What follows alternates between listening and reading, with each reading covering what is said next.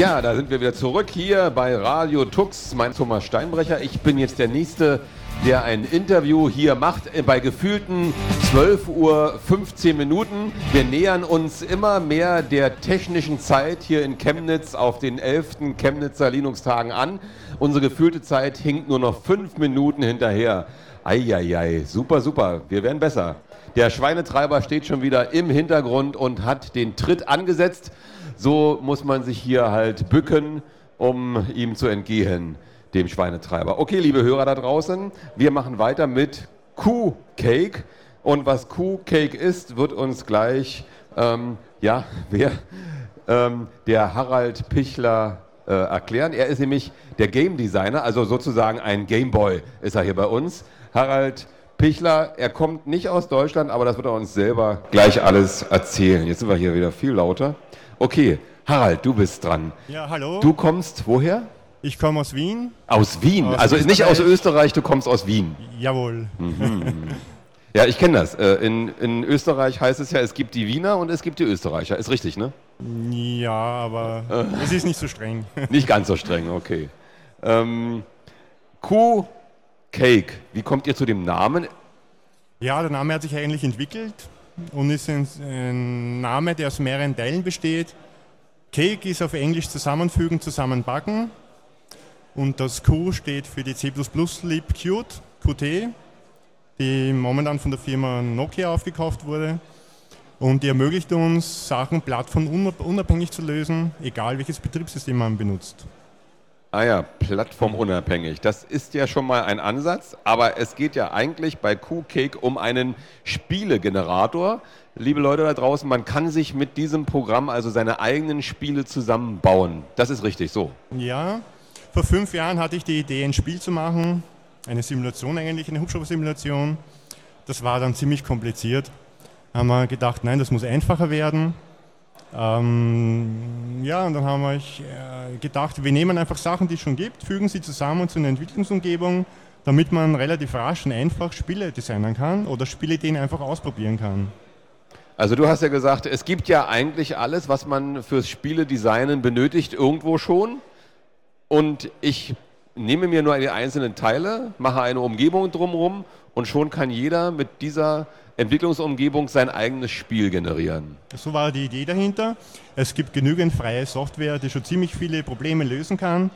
Man fügt die Sachen zusammen, macht eine Applikation daraus und dann wird es noch eine Ebene abstrakter und noch einfacher. Ja. Dazu- was, was braucht man zum Spiel alles? Also ich kann mir vorstellen, man braucht ja irgendwann eine Spielewelt, so einen Hintergrund, also Grafik. Jawohl, man braucht einmal Grafik. Da haben wir eine Game Engine gesucht oder eine Grafik Engine, die plattformunabhängig ist, die auf langsamen Rechnern funktioniert, auf schnellen Rechnern funktioniert. Und da hat sich die PLib angeboten, die gibt es schon sehr lange. Portable Game äh, Interface. Und äh, die rennt so ziemlich auf jeder Plattform, von der PS2 über die Windows-Betriebssysteme. Es gibt noch verschiedene andere Ports. Ja, und sie ist relativ einfach zum Programmieren. Ah ja. Und ähm, dann braucht man, wenn man eigentlich ein Spiel generieren will, ja ein- eine Idee. Dafür habt ihr aber keinen Generator, also kein Produkt gefunden. Naja, dazu gibt es nur neuronale Netze in den Köpfen der Menschen. Ja. Die funktionieren da sehr gut. Äh, computertechnisch, Generatoren für Spielideen, das wird nichts.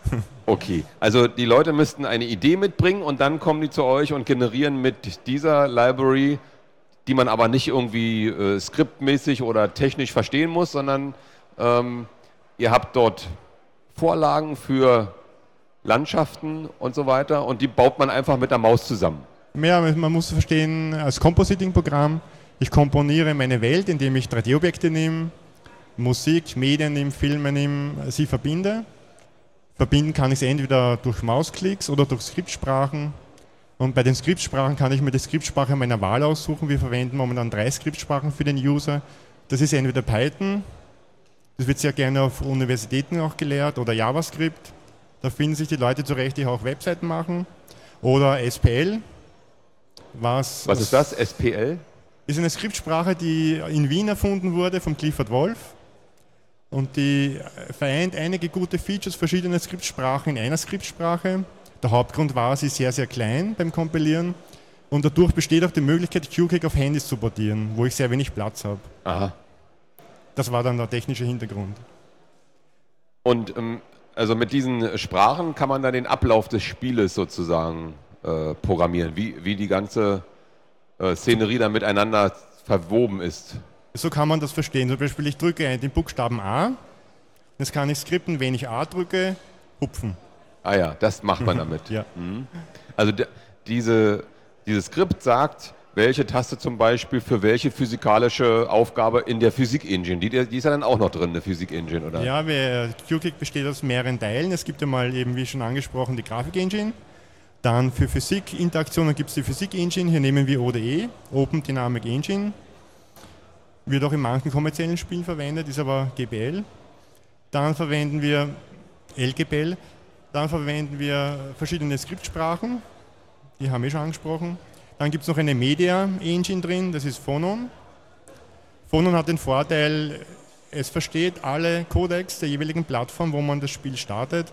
Und als Entwickler eines Spiels muss man sich nicht darum kümmern, kann ich MP3 nehmen, kann ich WAV nehmen oder irgendein anderes Format. Es sind einfach alle Formate verfügbar, die ich installiert habe. In meinem Betriebssystem. Also egal, wie meine Musik da irgendwo abgespeichert ist, woher ich die auch immer habe, liebe Leute, ihr müsst natürlich dann auf die GEMA aufpassen. Wenn ihr irgendwelche GEMA-pflichtige Musik verwendet, dann könnt ihr das Spiel nicht mehr frei äh, rausgeben oder verkaufen oder so. Ne? Das könnt ihr dann für euch programmieren, sonst müsst ihr ja wieder Geld bezahlen. Also wir hier bei Radio Tux spielen ja immer GEMA-freie Musik, darum müssen wir dann nichts abgeben. Unsere Demos sind natürlich mit freier Musik Ja? und mit freien Tönen. Es gibt dazu recht interessante Seiten im Internet, wo man auch Tönesammlungen hat für Effekte. Auch freie Töne. Auch freie Töne. Es Und gibt auch- auch, unfreie Töne in der, in der, im Internet zu finden. Die Ja. werden da angeboten. Da müsst ihr echt aufpassen, wenn ihr diese Geräusche euch da runterladet, ob die wirklich eine GPL haben oder nicht. Ne? Das kommt auf das jeweilige Land an. Es gibt Länder, da muss man es der GEMA unbedingt melden und welche, wo man es nicht unbedingt muss. Ich glaube, in Deutschland ist es GEMA pflichtig, es anzumelden. Die entscheidet dann, ob es wirklich frei ist, was kein Problem ist, wenn man es ja nachweisen kann der, durch die Lizenz im Internet. In Österreich bin ich mir nicht sicher, ob man das pflichtweise machen muss. Bin, mir- weiß ich auch nicht genau, wie das ist da. Aber Ja. es ist auf alle Fälle immer so eine Sache. Gerade auch bei Spielen. Da, da achtet nämlich kein Mensch drauf äh, im Spiel, dass man da auch eventuell irgendwelche Rechte verletzt und dafür zur Kasse gebeten werden kann. Da muss man natürlich aufpassen, wir haben natürlich Leute, die Spiele Musik designen. Die sprechen wir dann an, das sind meistens manchmal auch professionelle Leute. Und die interessiert auch die Idee, einmal was Freies zu machen. Die komponieren dann eine Musik und da kann man sich dann verlassen, er ist der Autor der Musik, der Komponist. Und er meint, das ist frei, dann ist er dafür verantwortlich und sagt, ja, ihr dürft es verwenden, nimmt eine CCC-Lizenz oder irgendwas anderes. Ist ja bei kommerziellen Machen. Spielen auch nicht anders. Die haben auch ihre Komponisten. Ne? Ich denke da nur an einen 80er Jahre äh, Spielemusikkomponisten, Thomas Dolby heißt er ja in seinem zweiten Namen.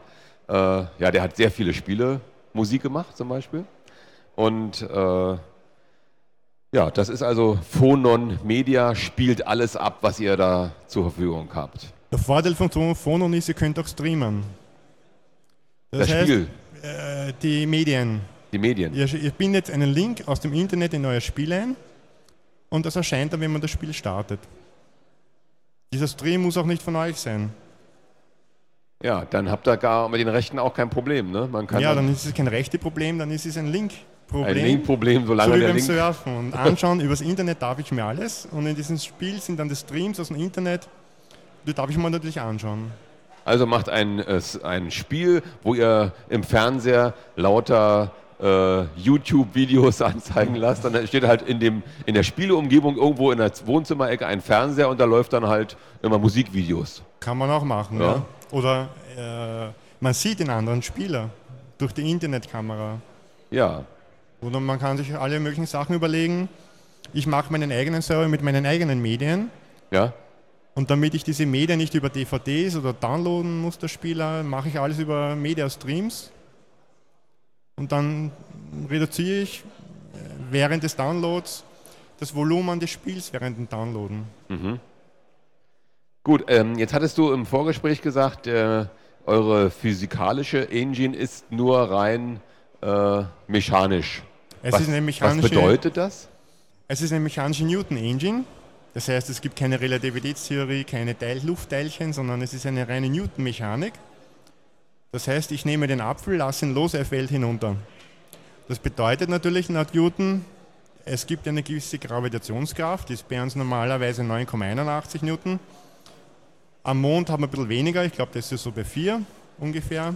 Mhm. Das kann man in seinem Spiel jetzt einstellen, weil es ist recht lustig, mit einem Auto mit wenig Gravitation zu fahren, dann kann man recht gut hupfen mhm. bei einer Rampe. Man kann aber sagen, ja, okay, jetzt nehme ich den Apfel, der hat aber 5 Kilogramm. Dann hat der Apfel 5 Kilogramm. Ist zwar nicht realistisch, könnte aber manchmal recht lustig sein.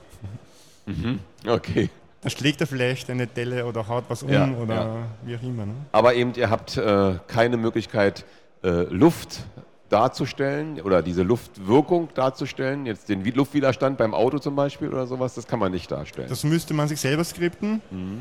Wobei das meistens äh, werden ja Spiele so gemacht wie Kinofilme, man überlegt sich Tricks. Also niemand kann von einem Wolkenkratzer springen und steht unten wieder auf. Mhm. Das geht aber schon, wenn ich ihn in ein Seil anbinde und ihn runterlasse und dann schnell abspiele. Dann glaubt man, der fällt hinunter. Also beim Spieledesign ist natürlich viel, wird viel mit Tricks gearbeitet, so ähnlich wie in der Filmindustrie. Ne? Ah ja. Ich sehe ein Wasser, es ist aber kein Wasser. Es, sind zum Beispiel Sinuswellen, wo ein Drahtgitter modelliert wird. Ich muss nicht die Wasserteilchen simulieren. Natürlich habe ich dann nur eine beschränkte Wirkungsweise darauf. Okay, die Interaktion der Wellen ist dann nicht mehr da. Die ist nicht mehr da. Man kann natürlich Pseudo-Interaktionen machen, wenn ich Teilchensysteme nehme. Es gibt in QGIS auch ein Teilchensystem, wo man Springbrunnen machen kann. Da gibt es dann Teilchen mit Lebenszeit, Aussehen. Mhm. Da gibt es auch wieder Tricks dafür. Da gibt es dann wieder Tricks dafür, da gibt es eine eigene Teilchen-Engine da drin.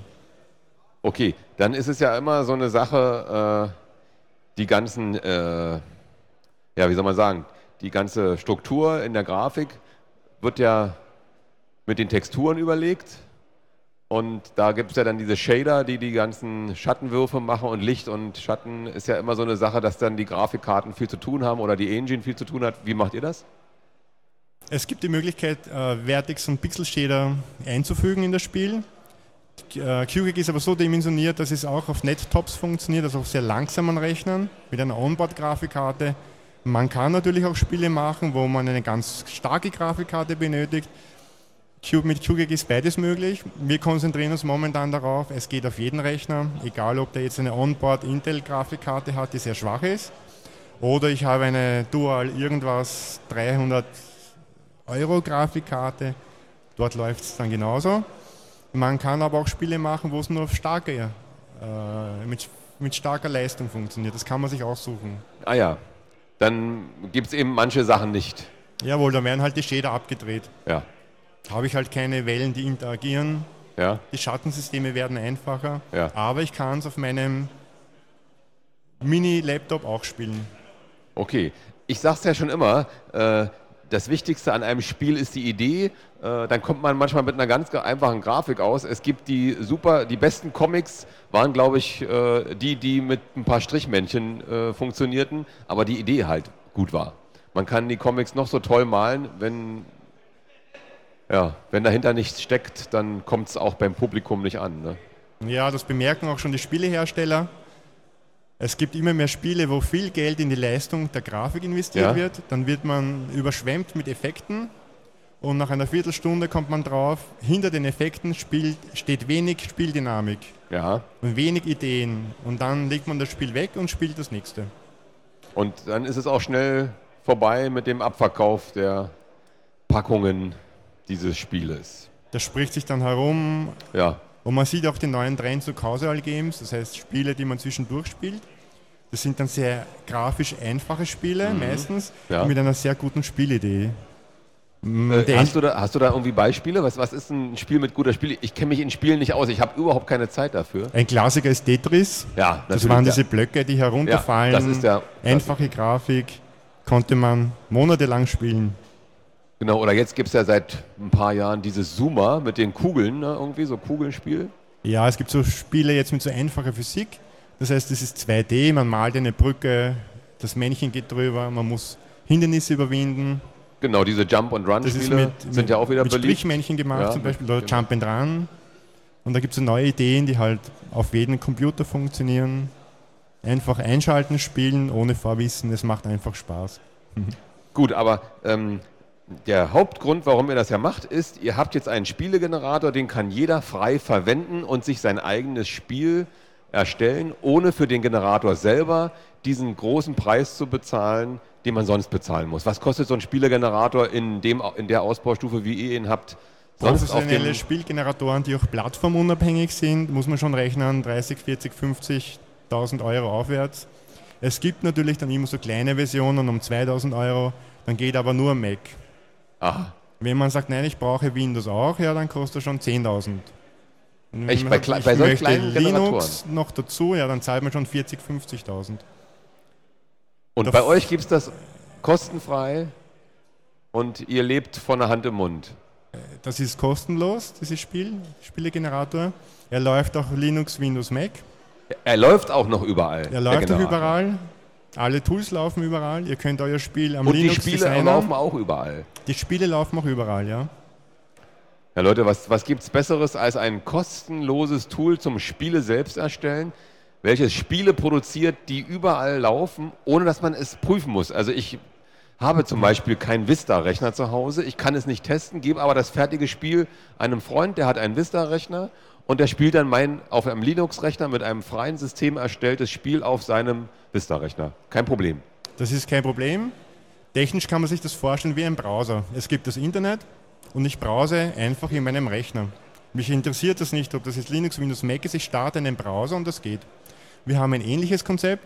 Wir liefern äh, die Designer in den jeweiligen Betriebssystemversionen mit und auch die Abspielprogramme dazu. Und wir testen natürlich die Abspielprogramme, ob sie auf jeder Plattform laufen. Und der Spieldesigner designt sein Spiel, gibt die Ablaufprogramme dazu, stellt es ins Internet, dann lädt sich wer runter, startet den Mac Player und er spielt das Spiel. Unter Windows starte ich den Windows Player und er spielt das Spiel. Es interessiert ihn nicht, die, die Betriebssystemplattform, er spielt es einfach. Ja, das ist doch eine tolle Sache. Und äh, jeder, der schon mal äh, ja, die Idee hatte, ich möchte auch gerne mal ein Spiel machen und noch nie wusste, wie er es äh, anstellen soll oder kein Geld dafür hatte, sich so einen Generator zu kaufen, der kann das jetzt oder schon seit einigen Jahren mit Q-Cake aus Wien. Und äh, ja, die Internetseite ist natürlich ganz einfach www.qcake.org, also Quelle Cäsar Anton Kaufmann Emil, ne? Q. Q ja, man findet es auch im Google an erster Stelle, wenn man es eintippt, qcake. Ja, qcake.org. Oder Game Designer, dann erscheint es auch irgendwo. Genau, unter Game Designer kann man suchen, ne? Ja. Und diese Spiele, die ihr erstellt, damit könnt ihr sogar noch Geld verdienen, denn ihr dürft eure Spiele dann verkaufen. Denn wie ist es mit der GPL? Ihr müsst die Spiele nicht frei vergeben. Das stimmt, ja. Man kann sich das vorstellen wie ein OpenOffice. OpenOffice ist ein freies, äh, eine freie, freies Programm, wo man Briefe schreiben kann oder Kalkulationen machen kann. Ich kann mit diesem Programm natürlich kommerzielle Kalkulationen machen und muss meine Kalkulation nicht im Internet freigeben. So ähnlich ist QCake. Wenn ihr im QCake Source intern was verändert, das Programm neu kompiliert, müsst ihr es freigeben. Wenn ihr damit Spiele kreiert und eure Skripte macht, müsst ihr das nicht freigeben. Das bleibt eure Wahl.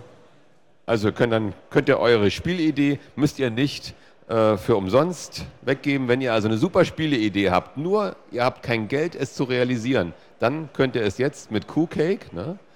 qcake.org, der Harald Pichler freut sich, wenn ihr es anwendet. Und dann gibt es bei euch auf QCake auch einen Knopf Donation. Dann, wenn man Geld damit verdient hat, kann man vielleicht den Herrn Pichler davon was abhaben lassen.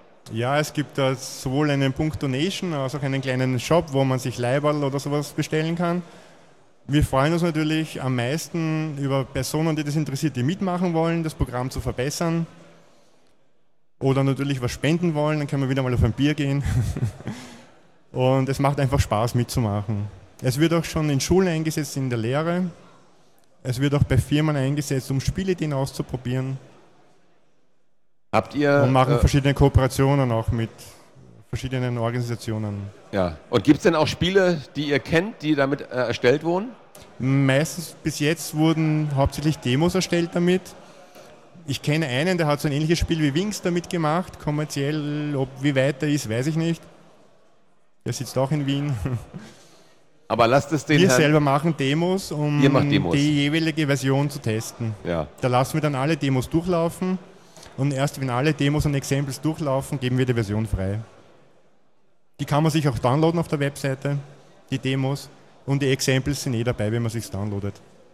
Okay.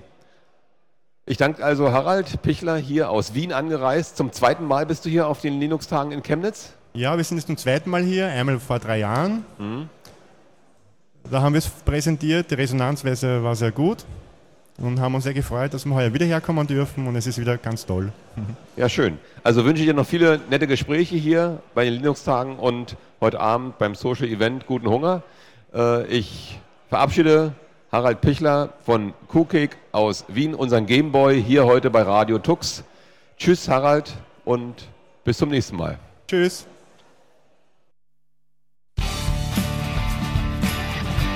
Radio Talks, the German Linux